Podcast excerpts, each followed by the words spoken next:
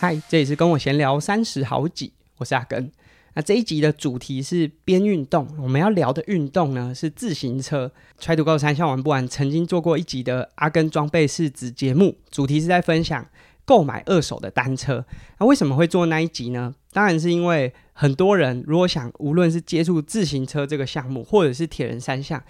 可能都会被单车的价格有点吓到。那如果以同等级来说，新车和二手车一定是二手车来的更便宜一些，入手的门槛会比较低。可是就像购买二手汽车一样，它都有非常大的风险。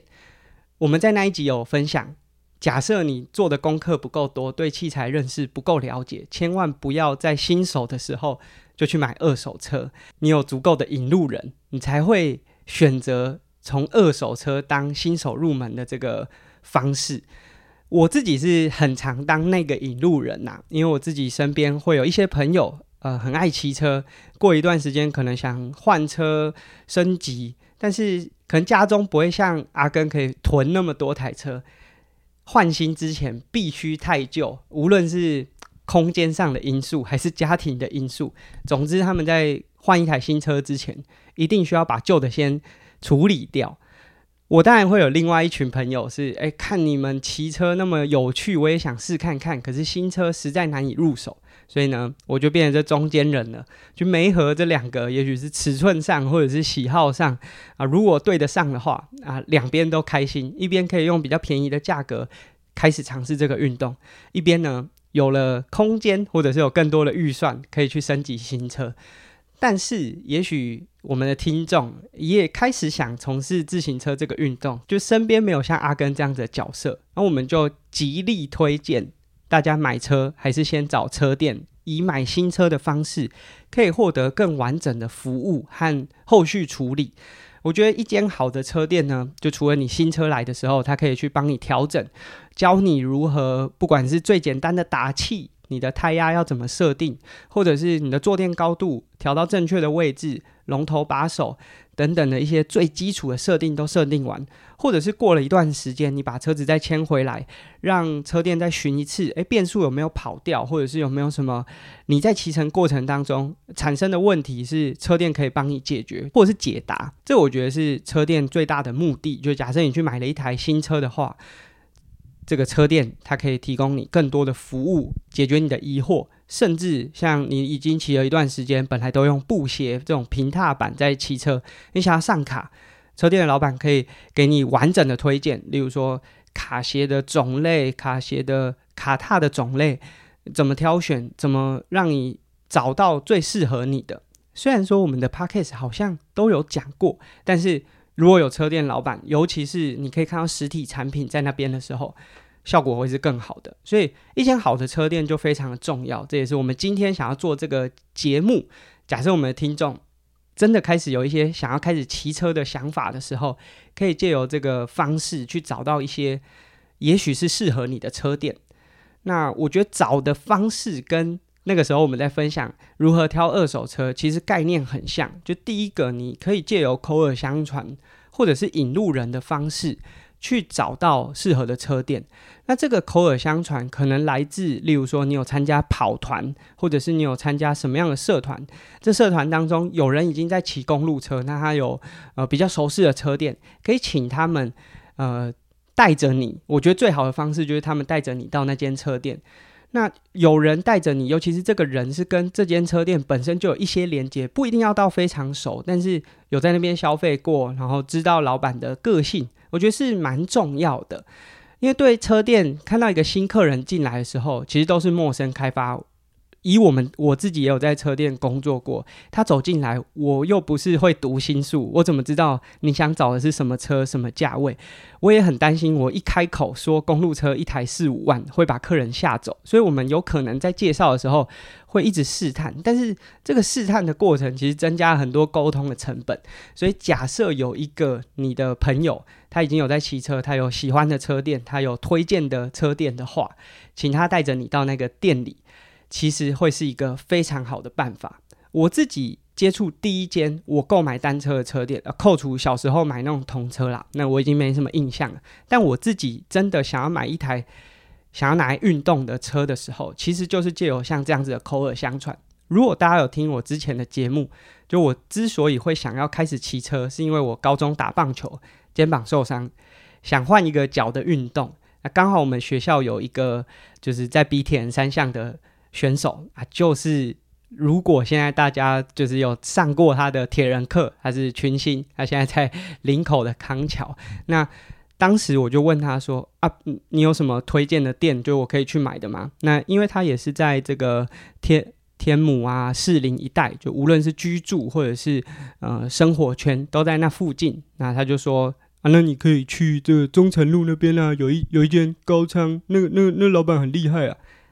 如果你上过他的课，或者你是他的学生，他讲话大概就是这样。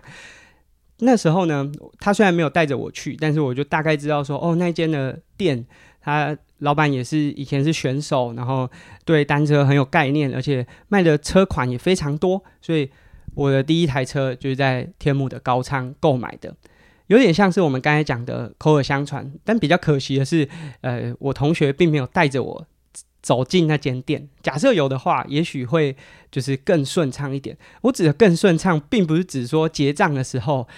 会算你便宜一点。呃，前阵子我又在我的 IG 上分享了我两年前的一则贴文，那则贴文是说，假设你认识我，我就要卖你便宜一点。那我不是很衰，我。完全不鼓励，就是如果你身边有一个人跟某个店或者是某个品牌或某样产品的这个销售窗口是很熟，你就要找他买便宜一点。我觉得这不是一个很健康的生态啦。啊，这是题外话。总之，我当时就是借由朋友的推荐，到了一间，诶，我觉得也蛮舒服，沟通起来蛮顺畅的车店，而且甚至后来我的第一台。就是竞赛的公路车，比赛的公路车，我买了一台 Simplon，也是在这间店。那甚至我也因为在这间店成为了台北市全运会代表队的选手，就是跟着他们练习哦，知道了有全运选拔这些资讯。所以一间对的车店真的很重要，它可能除了卖你这个产品之外，也会启发你很多，就是对于。单车生活、单车人生的一些不一样的探索。也许你本来，呃，是因为看到什么样的画面想从事自行车运动，诶，但是因为车店的老板或者是这他们的呃客人也好，他们骑那么久，诶，他更了解说，诶，像你这样子的玩家，也许更适合什么样风格的骑乘方式。所以这个是就是我自己的。第一间车店，那当然后来我也有在第二间不同的车店买车，然后甚至在那边工作。我自己交涉的车店很多，那其实一直到现在，其实我也在不管是台北、台中各地都有消费的经验，而且我很尝试用消费，就即便很多车店都说啊免啊不用收钱呐，但是我觉得健康的消费方式是影响了整个产业圈。就假设你身边是有呃社团的。不太可能是单车社团啦，因为你都还没买过单车，所以你不太可能加入单车社团。所以有可能是跑团，那跑团里可能已经有人在骑车了，或者是你是呃公司的社团，呃，也许公司有单车社啊，你没有加入他们，但是他是你的公公司同事啊，所以你可以跟他讨教一下，了解一下。那这是由别人介绍，我觉得是很好的方式，它降低了一些沟通成本，而且车店老板会更了解说。诶，我要怎么和你沟通？因为你是他的朋友带来的嘛，所以会更容易沟通，而且甚至诶，假设有一些不理解的，也可以借由你这个朋友当做转译者，就是你的朋友也会比较了解，用什么样的方式跟你重新说明，你会更容易理解。那比较不会，呃，对车店来说好像是陌生开发，他不知道你要买什么，他不知道你要从事什么样的活动，所以这个是由别人帮你推荐。那另外，我觉得也很重要的，就是你可以去观察一下这个车店是很会卖车，还是很会修车。那虽然说看起来都是生意很好，业绩很好，但是我觉得风格上是不太一样的。假设你是一个新手，然后想要买了就开始骑，那当然很会卖车的这些店都没有问题，因为他们可能卖过很多车款，所以他也很了解说哦。近期比较热门，大家讨论度很高或者是很热销的车款，那无论是这个产品的流动率很高，是适合购买的，或者是呃他们可能处理够多，所以了解说啊，这个产品可能有哪些地方要注意。这个是很会卖车的车店可以提供给假设你是新手的话，而且他们很快速的处理，因为他可能一个礼拜会卖很多台车。那这类型的车店通常在他们社群平台很常会 po 交车照，就他会分享说，我这个礼拜又交了哪些车啊？这个车主然后拿着车子在门口拍一张照片。很会卖车的店家呢，对新手来说当然是他可以快速的帮你找到适合的车款，而且。有可能也会因为他们卖的速度快，所以车子到货也好，或者是不会是堆在车子堆在店里库存很久的车款。那但是啊，假设你玩了一段时间，开始想要做升级，呃，你想要升级你的轮组、变速套件，甚至是更细致，像最近我我们的选手点又换了单盘啊，这都是很进阶的装备。那这些很会卖车的。店家，诶，我先说，就是很会卖车跟很会修车不一定冲突，有些是可以并行的。但是有的时候，就大部分的时候，两者是很难同时兼顾。如果你要很会卖车，你就很难花很多的心思在修车上面。你可能就是把新车从箱子里面拿出来，然后快速的巡一次，然后调整成客人需要的设定，就交车了。那当然，有些车店很细心，但是。相对来说，它一定会压缩掉一些去，就是调整车子或研究这些零件，无论是相容性啊，还是配对上面的一些细节。所以这两者有可能在同一间车店共存，但大部分的时候比较难是同一间车店同时具备这样的能力，除非那个店很大，人手很多。那很会修车的车店呢，他们可能卖的车子不是这么多。但是来的车子品牌各式各样，所以它会不断的有新的挑战。尤其是现在品牌车越来越多，而且都走自己的规格。例如说 S 加的这个内走线，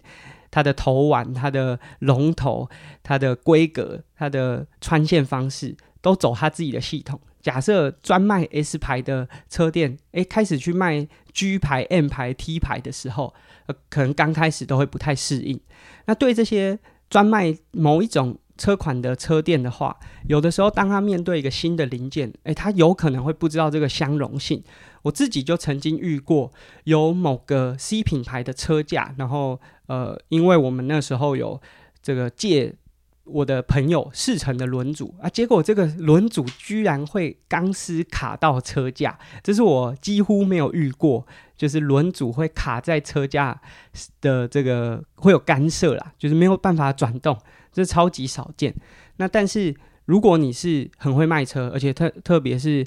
都是卖固定品牌，有可能就跳脱原本 SOP 的状态的时候，它可能就比较难帮你处理。所以也可以依照你个人的调性，因为像我们自己玩车久了。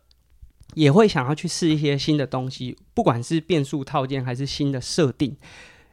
很会修车的车店，这时候就会帮上比较多的忙。那当然，我觉得对新手来说，这个可能不会是 first priority，就是它不会是你第一第一时间就要需要去思考说到底要选哪一个。因为其实就我自己的个人经验，我自己也会分啊，就是我。买什么样的东西，甚至像人身部品，我可能在 A 门市买。我如果要修车，或者是我要做一些比较哈扣，甚至我不太确定这样规格是不是相容的时候，我就去找 B 车店啊。目前这个 B 车店在中部的话，就是驿站单车啦。它除了协助我在组车啊，或者是呃在做零件的一些选配上规格上面的确认之外，它也是我们就是青少年选手赞助商之一，所以每一间车店都有它的调性。像我们刚才讲驿站单车，它就是很会修车，但是不卖车的车店。所以在这个各个点上面，可以依照你个人骑到什么阶段来去挑选。你的口袋里面也不一定只有一间车店，诶，你也可以买人身部品一间，买这个耗材一间，然后修车一间，也许。各个车店之间，老板未必会喜欢知道这个答案，但其实每个车店还是有他个人特色，呃，门市的特色啦，不是人，就是每个店里它都有它的特色，所以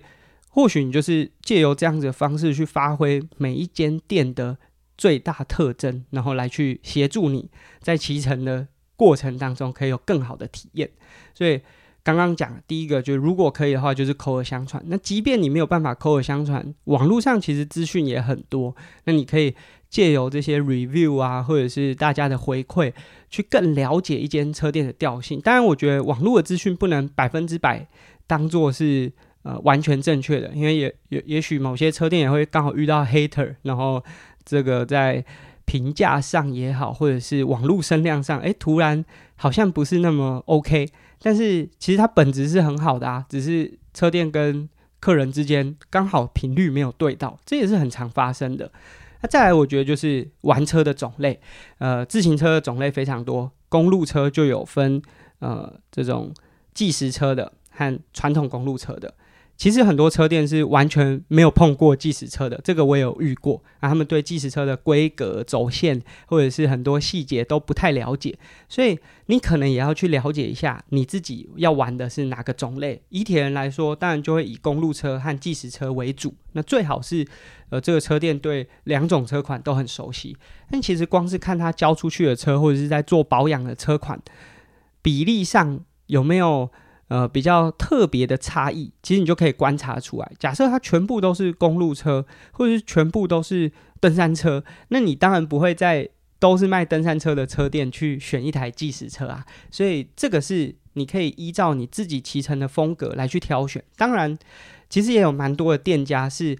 三种车款都通吃，但他未必可以从车店去发掘出来。那你可以去观察看看哪些车店在某种车款，我觉得。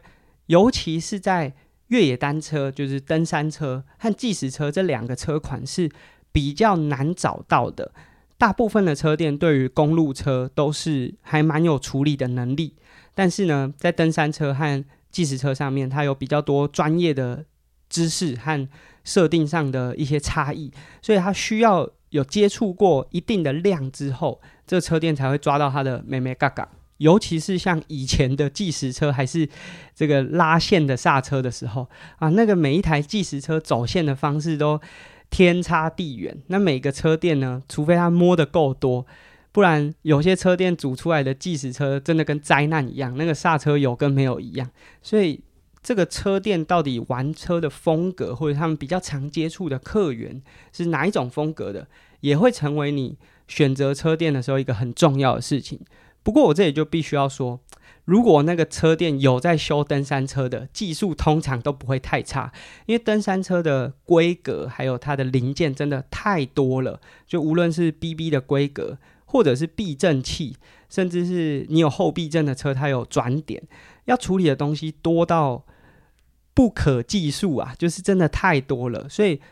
会修登山车的车店，通常它的这个能力都很强，即便没有办法用呃标准的方式找到解决方案，他们也都可以找到他们能够处理这台车的方法。所以，如果你找到一家车店，它是既有在修公路车，又有在修登山车的话，那应该都是蛮厉害的车店。接下来就是很多人会好奇，或者是说会觉得说，这应该是加分题。第一个就是店老板有没有需要从事这个运动，当然包含了店老板、车店的员工或者是组装的技师。我个人的感觉是有很好，但是没有也没有关系。但是老板要对这个运动呢有一定的了解，就是以前也会有很多的店家是主打说啊、这个老板有比过很多铁人三项，或者是呃老板骑过很多车。就当然也有很多很会骑车的老板，那后来技术很好，然后店开得很 OK。但我也有遇过，就老板很会骑车，可是无心经营在这个技术上面的发展。所以他虽然很会骑车，很会分享一些资讯，甚至他的这个这个人际交交涉也都很强，可是他在组车上就不行啊。我们终究，如果你去一间车店，你就需要他。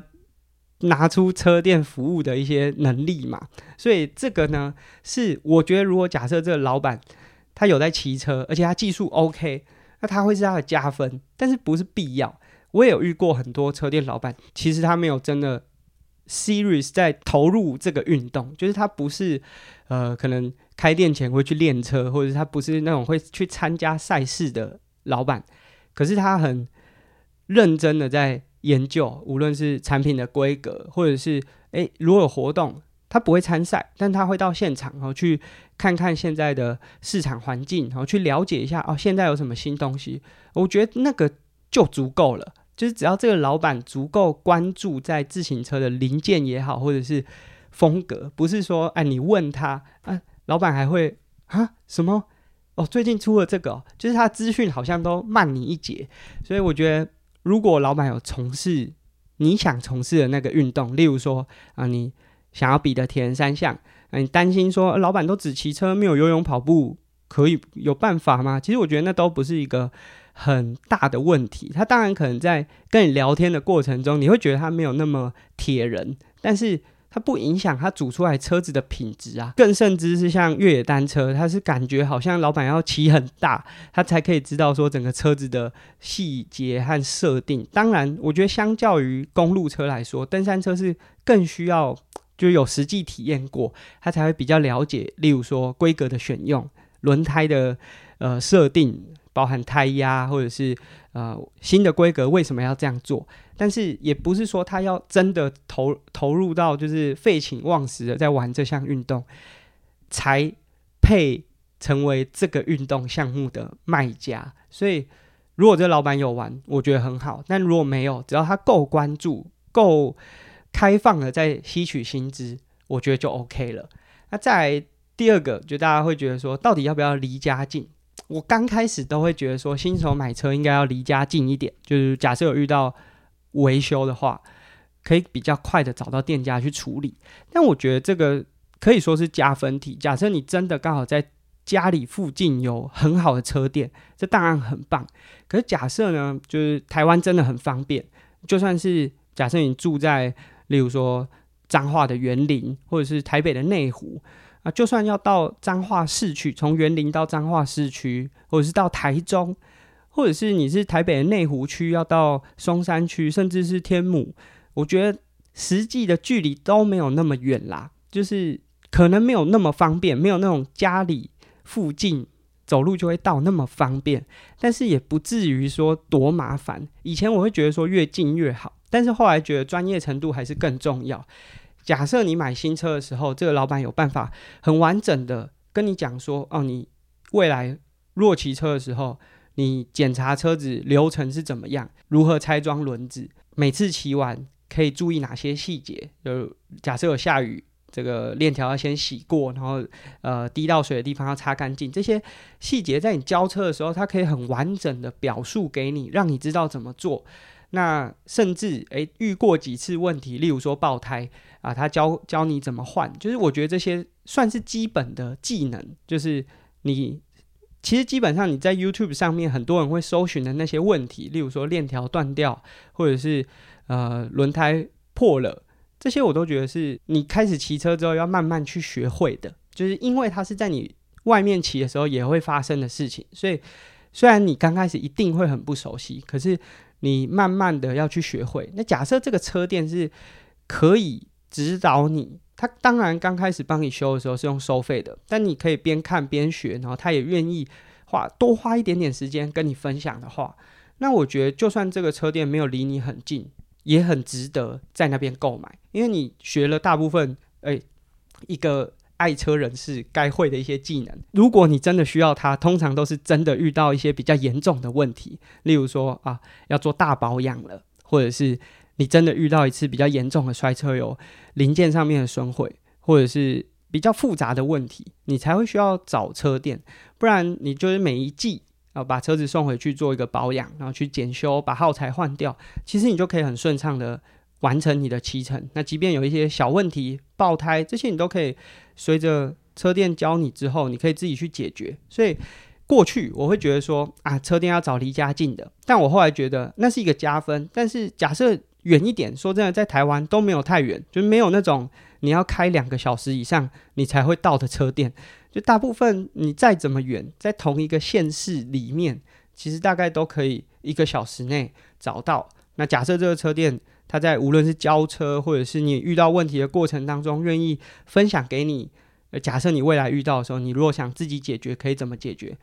那我觉得这就是一间值得在那边消费的车店。那最后呢，是我个人在挑选车店的一些想法。就我自己从刚刚讲的，就是我为什么会问我同学说去哪边买车比较适合？因为在我想买车的那段期间，我是一个高中生，我常常走进去店里。那个店老板，尤其是那时候单车热，所以老板都很不屑，就是他觉得说你一个高中生是有能有多少钱买一台车？其实我记得我在高仓买的第一台车也不是就真的很贵，不是什么三五万八千，但是很多店老板他会认为就是你一个学生，你根本不会购买，他也不太想理你。就在我当时，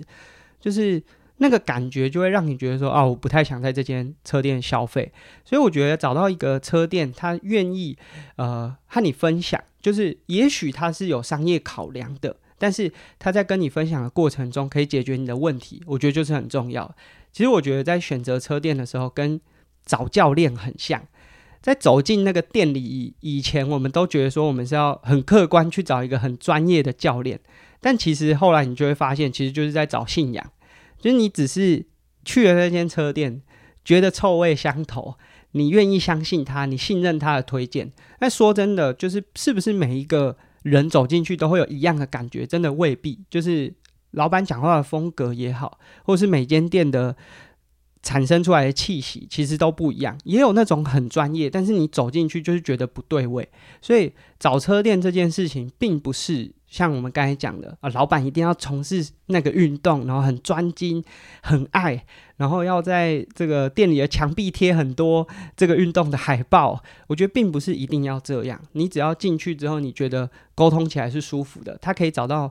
你想知道答案的方式，或者是可以解决你的问题。那甚至如果你有问题的时候，他愿意分享，花多一点点时间去在乎。你所提出的问题，我觉得那就是适合的车店。那这是我们今天的节目，在边运动呢，来和大家分享说，如何如何挑选一间车店。说是一间，就我们刚刚也讲了，其实就在我自己的口袋名单，光是整个台中地区，我就有非常多，就是有消费过，而且每一间车店我也都觉得很棒。那只是也许是品牌上面，因为呃，每间店也会有它销售的品牌。或者是调性上，而有些我就只会去那边买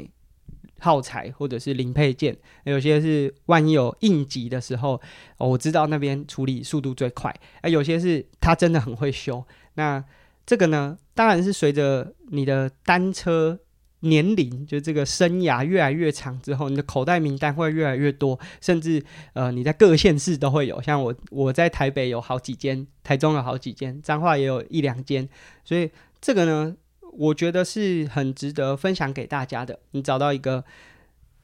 频率有对，然后你觉得这间车店是值得信任的，不一定要离家近，不一定要老板很爱这个运动，你只要风格是 OK 的就可以。那这是我们今天的节目。如果喜欢我们节目呢，可以在 Apple Podcast 上面找到我们节目，或者是在各个平台呢，现在不管是 Spotify 还是 Apple Apple Podcast，其实都可以借由评价留言的方式给我们一些回馈。那我们下集见，拜拜。